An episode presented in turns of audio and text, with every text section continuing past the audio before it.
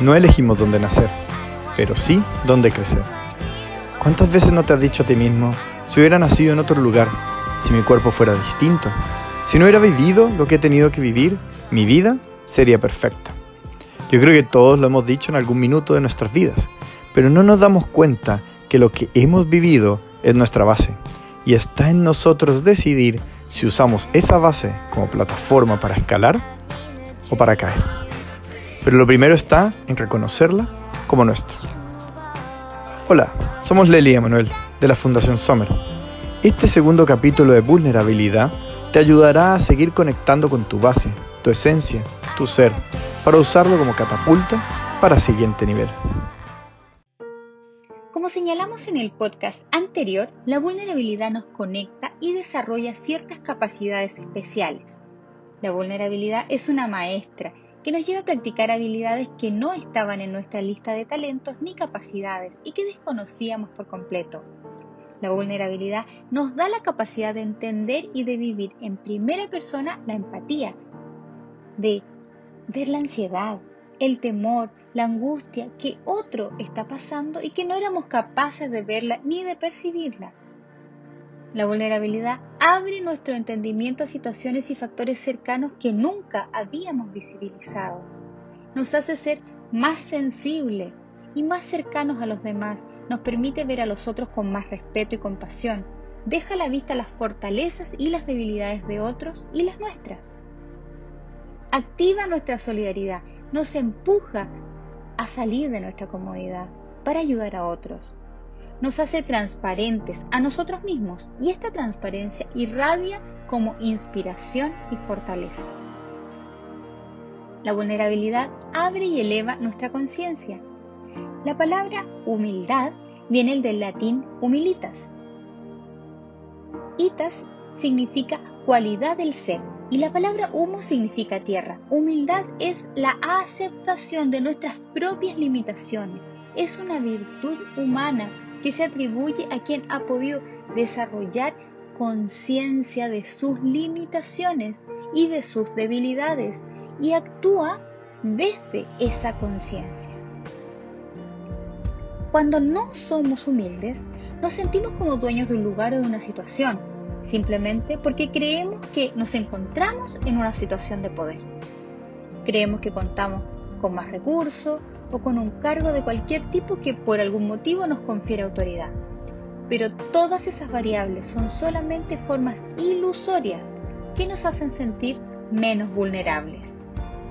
Y es eso lo que justamente nos hace mucho más vulnerables. El sentirme autosuficiente es falso. Nadie es autosuficiente, por más recursos materiales que tengas, por más que tengas la mejor casa y el mejor auto, es una falsedad absoluta de seguridad. Aún con comida, con techo, con abrigo, es decir, aún satisfecho el primer nivel de necesidades básicas que equivalen a la preservación de la vida, no es suficiente.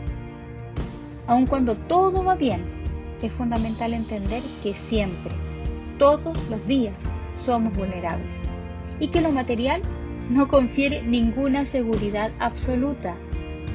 Al entender la vulnerabilidad como parte de nuestra naturaleza humana, tenemos la oportunidad de aprender a reestructurarnos y aprender a reconstruirnos. ¿Y cómo nos reestructuramos? Reorganizando nuestras prioridades. Crisis significa decisión. En una crisis algo se rompió. Hubo una fuerte separación y es necesario parar y analizar. Las crisis son oportunidades de reorganizar nuestras prioridades. Son un momento de toma de decisiones que marcarán lo constructivo o destructivo que fue nuestro paso por esa determinada situación. Es un momento donde la vida nos exige dar o rendir varios exámenes y todos seguidos, sin ningún tiempo de preparación. ¿Cuántos han vivido la oportunidad de rendir un examen de grado? ¿Es algo así? La sensación muy similar. tú solo frente a una comisión y atrás está el público que te mira y espera en silencio una buena respuesta. ¿Cuántos estamos preparados para enfrentar una crisis? ¿Cuántos estamos preparados para entender que todos los días, desde que nos levantamos, somos vulnerables? Cuando la vida está en juego, la respuesta es fácil. Nunca estamos suficientemente preparados para enfrentar una crisis. Pero si nos preparamos para vivir con conciencia, siendo conscientes de nuestra vulnerabilidad, los riesgos pueden ser menores.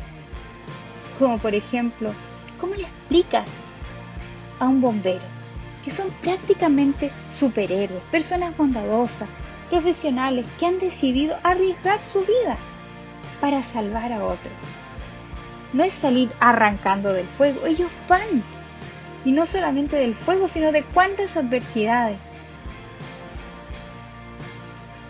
¿Qué pasa cuando ellos, ante una emergencia, van y logran hacer su trabajo de la mejor manera?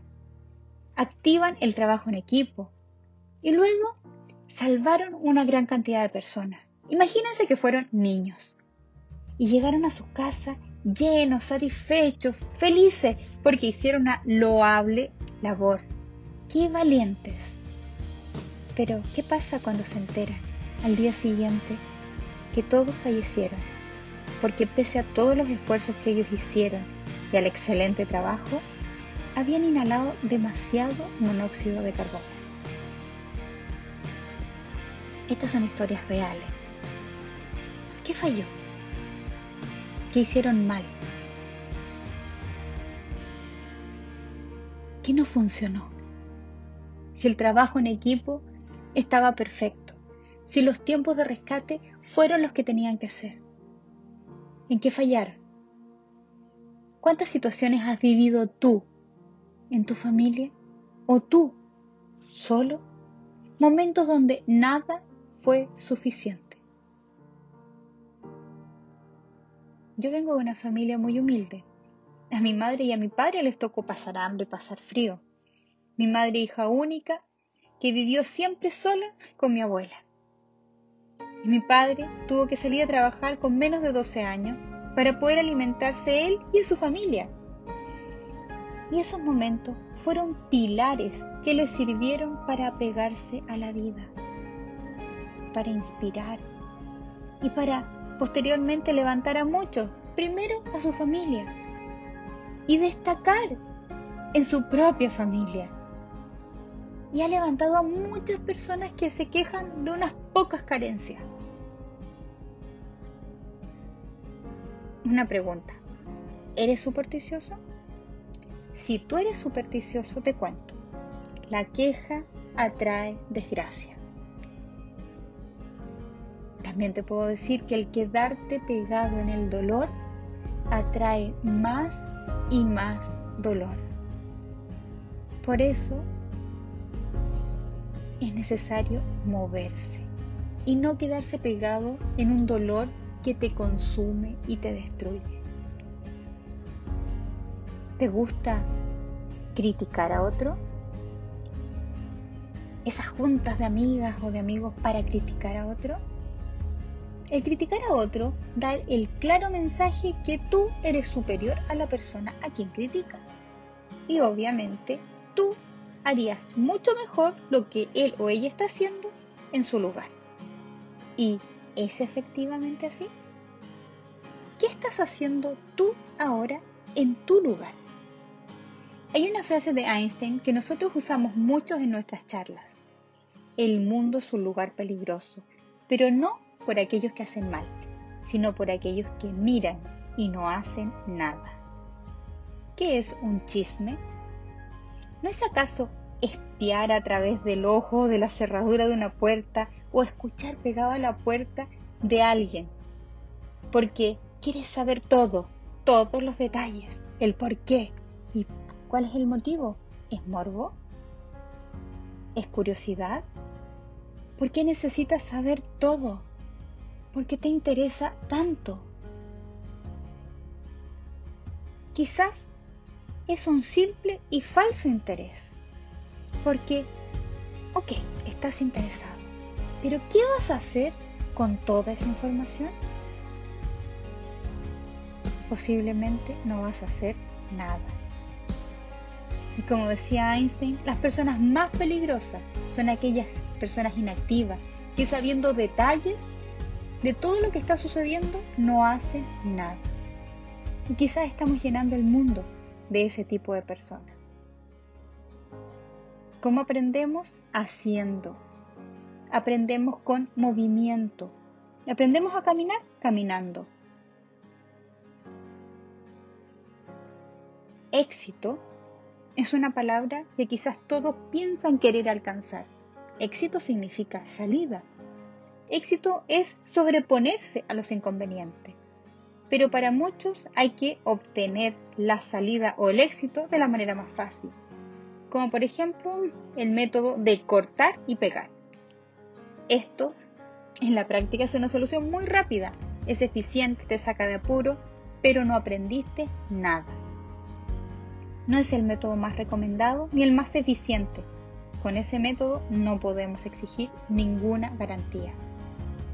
¿Has pensado en qué escenario te encuentras hoy? ¿Te diste cuenta desde dónde estás decidiendo?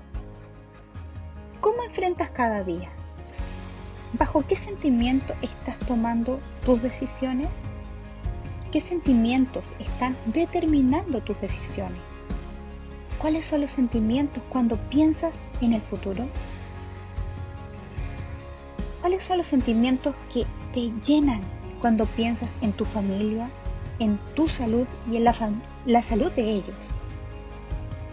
Si puedes identificar los sentimientos involucrados, podrás ver que desde ahí estás tomando tus decisiones. ¿Y cuál es ese sentimiento? ¿Es el miedo? ¿Quieres seguir decidiendo desde el miedo? ¿Quieres seguir decidiendo desde la angustia? ¿Desde el dolor? ¿Desde dónde quieres pararte para comenzar a decidir? Acá hay un gran desafío. Sumarnos al dolor y ser uno más de los que siguen sufriendo. O prepararnos para levantarnos y ayudar a otros. Inspiración no es impulsividad. En la impulsividad hay un oleaje de emociones que es incontrolable. Cuando tomamos una decisión definimos el futuro, nuestro futuro, el futuro de nuestra familia. A cada instante estamos marcando nuestro futuro y por eso es fundamental pensar y revisar desde dónde estamos tomando nuestras decisiones y luego decidir y actuar. ¿Podemos crear un futuro mejor? Pero para eso tenemos que vivir en el presente. Y si nos conectamos con el presente, podemos sentirlo. Pero vivimos desconectados del presente. ¿Y cómo? Nos desconectamos anestesiándonos para esconder nuestras emociones. Comiendo, con comida, comes porque realmente tienes tanto apetito. O quizás no te has preguntado antes de comer Quizás tienes sed, más que hambre. ¿Estás comiendo por placer? ¿Estás satisfaciendo tu apetito? ¿En qué cantidad? ¿Cómo te escapas a tus emociones? ¿A través de la farmacología? ¿Estás apagando tus síntomas para funcionar de la mejor manera? ¿Estás tomando la pastilla para dormir y la pastilla para despertar? O quizás has tenido que llegar a las drogas y al alcohol. ¿Cómo te escapas? ¿A través de la tecnología? Hemos cambiado la forma de comunicarnos. La tecnología hoy día acerca al que está lejos, pero aleja al que está cerca. Ya nadie quiere contestar un llamado telefónico. Los más jóvenes miran y es como, pero ¿por qué? ¿Por qué llama?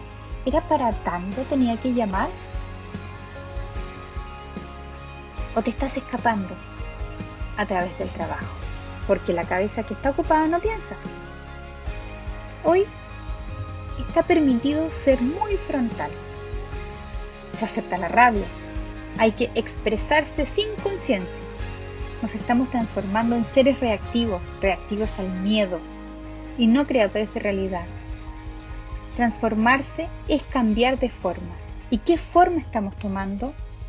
No nos permitamos ser transformados en algo que no somos y que no queremos ser. Si podemos utilizar esta oportunidad para crecer.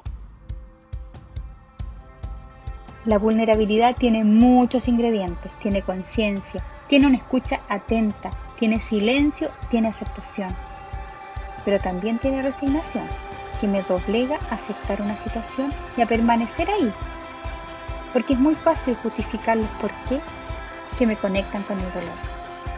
Pero también tiene valentía, también tiene fortaleza, también tiene creatividad, tiene emprendimiento y tiene vida. Todos somos vulnerables y somos vulnerables todos los días. Pero tú eliges cómo vas a vivir tu vulnerabilidad. No nos permitamos ser transformados en algo que no somos y que no queremos ser si podemos utilizar esta oportunidad para crecer. Como vamos descubriendo, la vulnerabilidad nos permite conocer nuestra real esencia, aquello que somos cada uno de nosotros en la intimidad.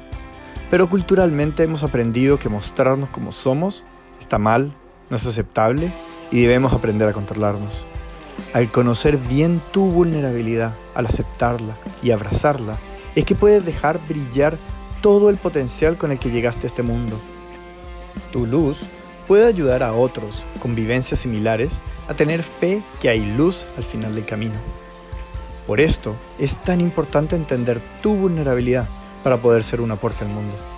Al conocer nuestra vulnerabilidad, seremos más empáticos y respetuosos con los demás.